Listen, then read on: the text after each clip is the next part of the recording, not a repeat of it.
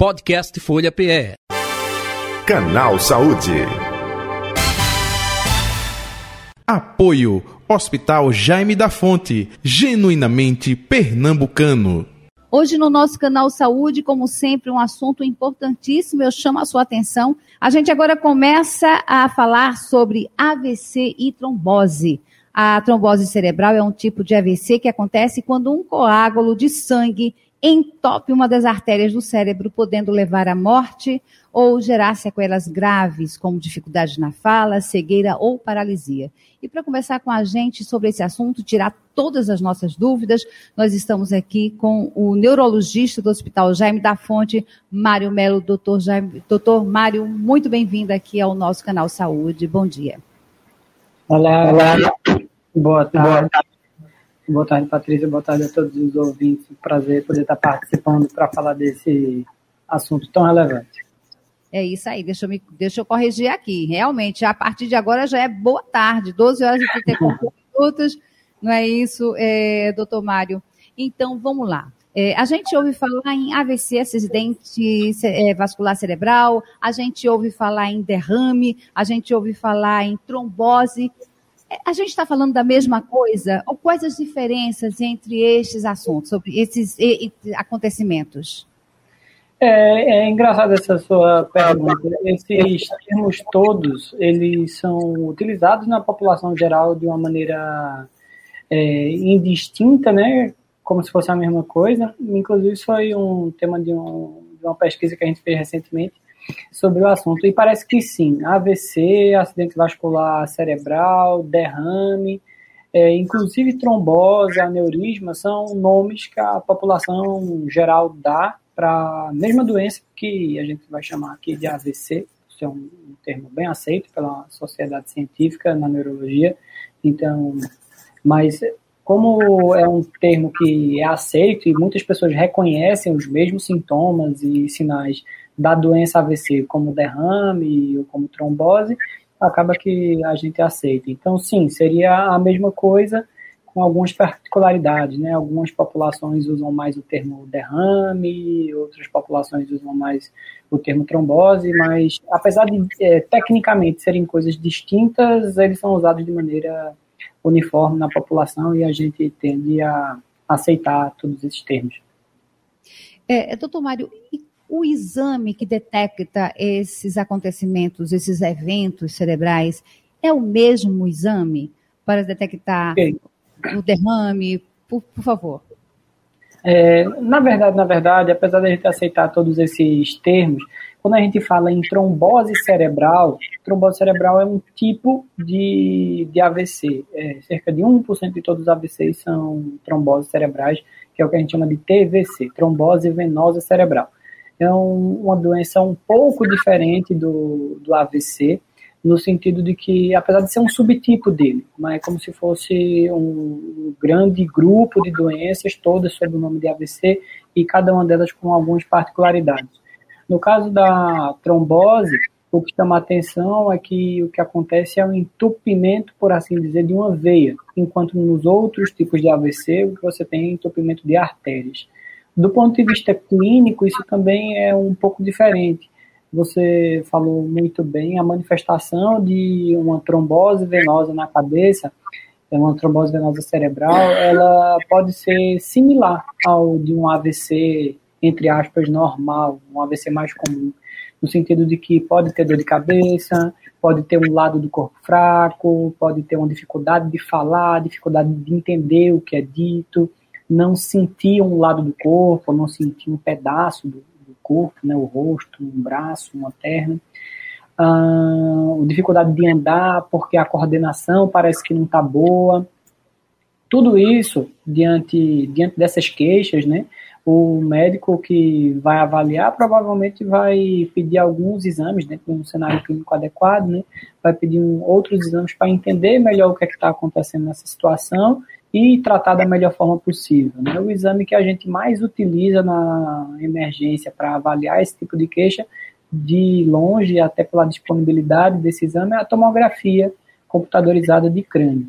dentro desse contexto clínico né, que a gente colocou aqui, de uma fraqueza de um lado do corpo, dificuldade de fala, uma dor de cabeça que acontece nesse, nesses sintomas, né, junto com esses sintomas, a tomografia do crânio é o exame que a gente mais utiliza na avaliação desses pacientes.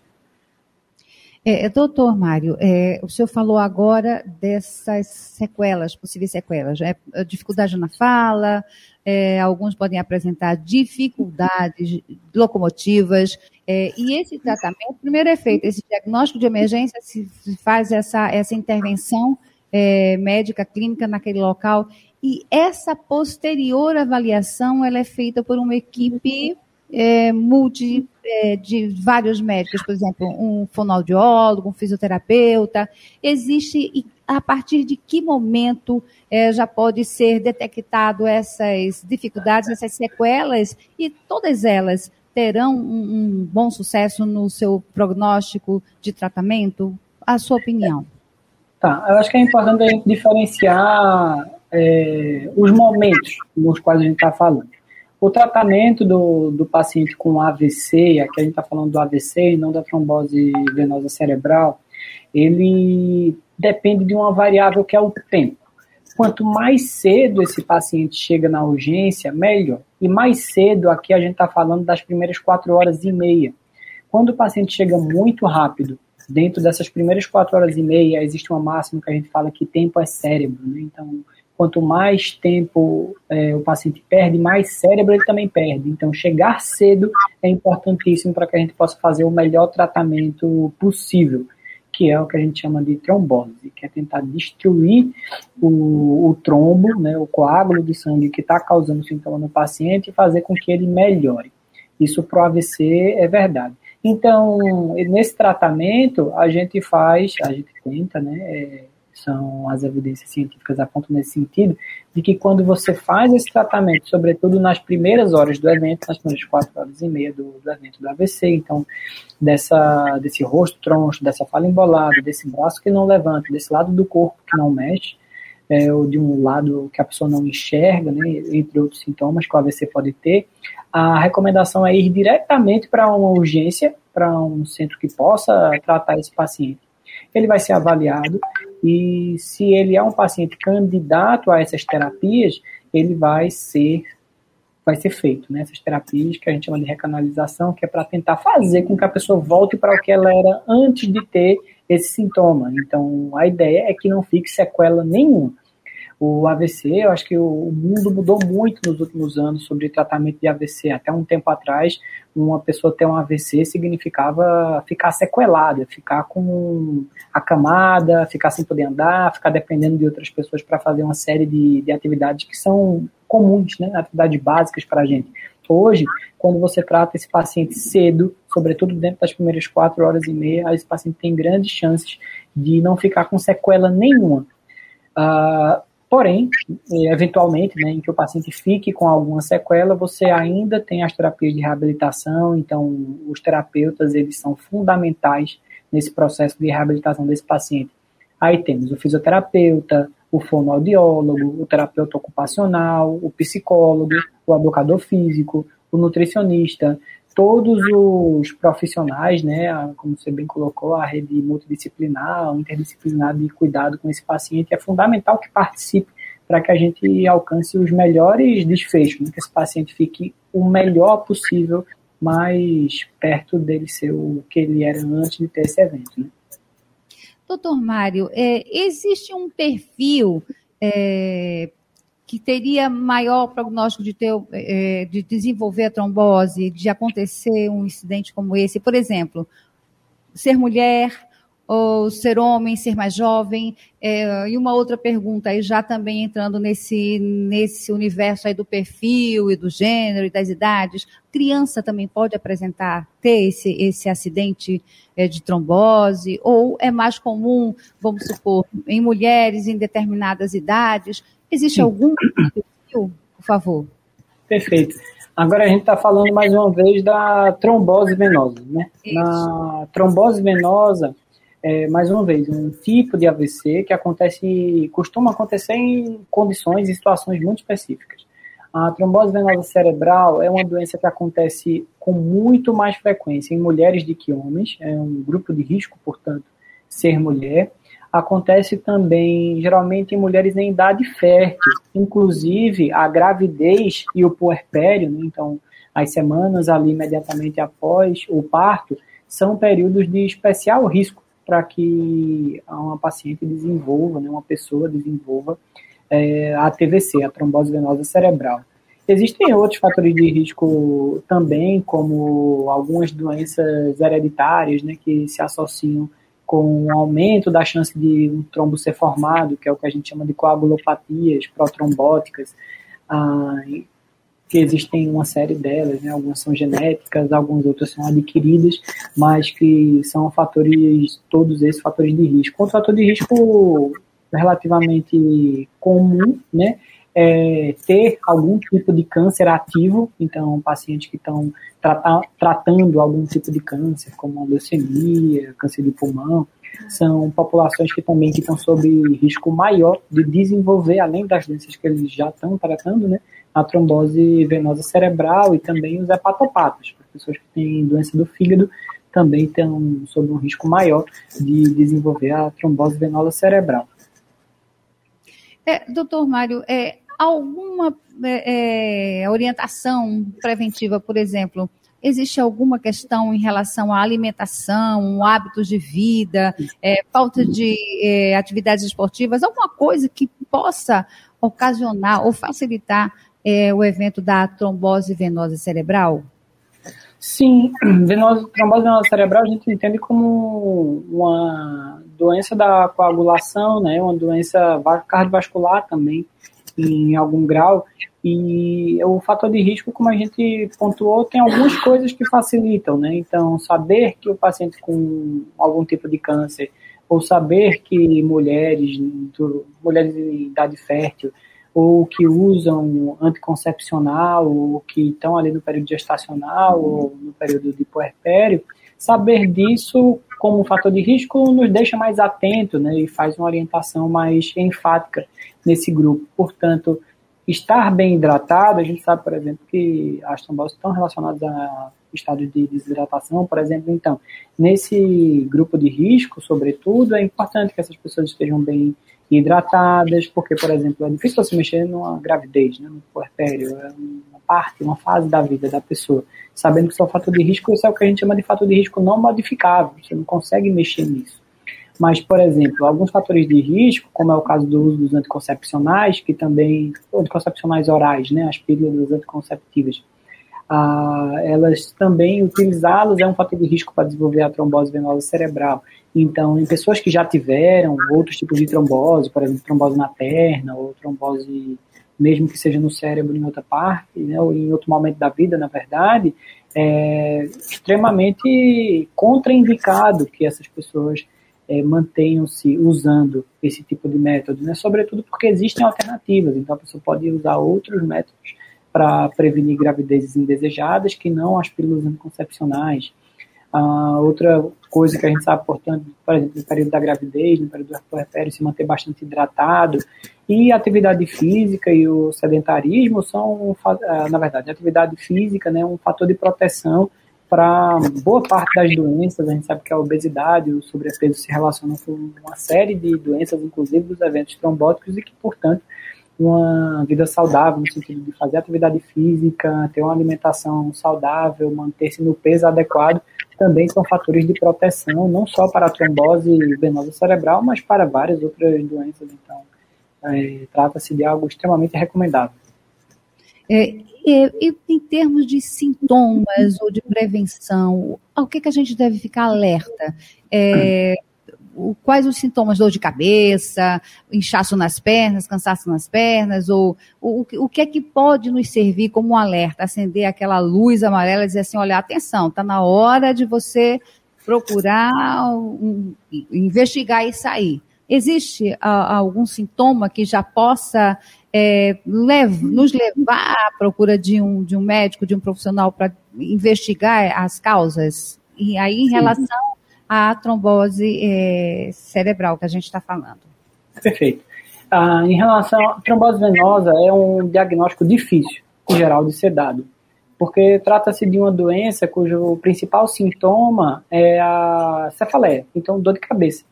E dor de cabeça é uma das doenças mais comuns do mundo, né? Quase todas as pessoas que existem, todas as pessoas que estão vivas vão ter dor de cabeça em algum momento da vida. Quase 100% dessas pessoas vão ter. Então, como é que diferencia, né, entre todas as dores de cabeça que existem, quem é que está tendo uma trombose venosa cerebral? Então, é um diagnóstico difícil de ser dado. Existem alguns trabalhos que apontam que esse, entre a pessoa ter sintoma e ter o diagnóstico de trombose venosa cerebral, pode se passar aí até cerca de cinco anos com esse diagnóstico. Então, esses estudos naturalmente são mais antigos, né? Eu acho que hoje em dia as pessoas todas, os médicos de uma forma geral, estão mais atentos a essa possibilidade da trombose venosa cerebral. Então, o que chama atenção, o quadro clínico típico é uma dor de cabeça persistente, uma dor de cabeça que não passa, né? Então não é aquela enxaqueca que a pessoa sabe que quando toma um comprimido ali, alguma coisa específica, né? Geralmente as pessoas já têm alguma experiência com as suas dores, então é uma dor de cabeça que está durando mais do que o comum, né? Mais, ou seja, uma dor de cabeça que muda de padrão. A pessoa, por exemplo, tem mulheres em geral, tem muita dor de cabeça perto do período menstrual, mas agora a dor veio e não está ficando só naquele período, está durando mais do que o esperado, está sendo mais forte do que o normal, né, do que o padrão prévio da pessoa. Uma dor de cabeça que, além da dor de cabeça, começa a ter outros sintomas. Então, agora não é só dor, passa a ter dor e uma dificuldade de enxergar, uma dor e a visão borrada, ou a dor de cabeça mais uma dificuldade de mexer um braço, a dor de cabeça e uma história de ter tido uma crise convulsiva, sabe?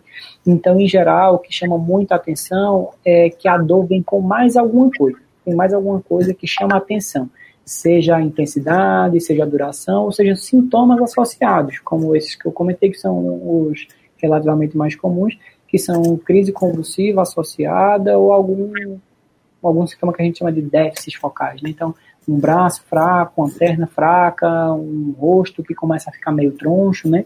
Assimétrico.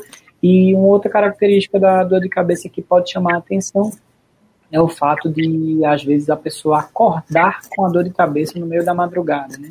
A dor de cabeça, portanto, acordar a pessoa no meio da noite.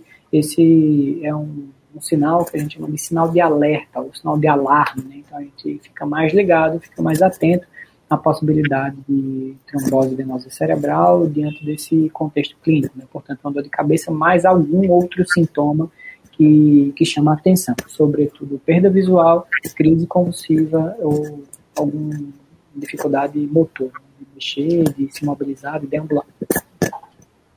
Isso, doutor Mário, é, vamos fazer agora uma espécie de ping-pong. É, eu vou pedir para que, em poucas palavras, o senhor nos dê quatro ou cinco alertas, avisos, assim, que, que fiquem aqui para os nossos ouvintes, para que eles, é, como um start, assim, eles possam, a qualquer momento, eles possam ouvir e ficarem alertas em relação a isso. Mas antes, deixa eu falar, reforçar aqui para os nossos ouvintes, né? Nosso assunto de hoje é o trombose cerebral. A gente está falando com o Dr. Mário Melo, ele é neurologista do Hospital Jaime da Fonte, e a gente conversando sobre um assunto importantíssimo, né? Todo assunto relacionado à saúde, na verdade, é importantíssimo. Então, antes, eu quero lembrar você que está nos assistindo é, aqui pelo YouTube que você pode se inscrever em nosso canal youtube.com Folha de Pernambuco. Aí você vai ativar o sininho para você receber as notificações. Você pode curtir, você pode e deve compartilhar essas nossas informações e pode também deixar aqui o seu comentário, críticas, elogios, sugestões de outros assuntos para trazermos aqui no nosso canal Saúde. Então vamos lá. É, doutor Mário Melo, neurologista do Hospital Jaime da Fonte. Quais os alertas para os nossos ouvintes em relação à trombose cerebral? Lembrar de dor de cabeça persistente, durando mais do que o normal para a pessoa, mais forte do que o habitual, que não responde bem às medicações habituais e junto com alguns outros sintomas, sobretudo visão embaçada, crise convulsiva e dificuldade de locomoção ou de mexer alguma parte do corpo. É isso, muito obrigada pela sua participação com a gente. E eu gostaria, é, doutor Mário Melo, que o senhor deixasse suas redes sociais ou um contato, fique à vontade, por gentileza. Ah, pois não. Ah, no Instagram, arroba mariol.melo, a gente divulga lá notícias, né, informações científicas, estudos novos, ou, é, revisões né, sobre o tema de neurologia e medicina em geral, e marcação de consultas lá no, no Jaime da Fonte, no 3416-0075.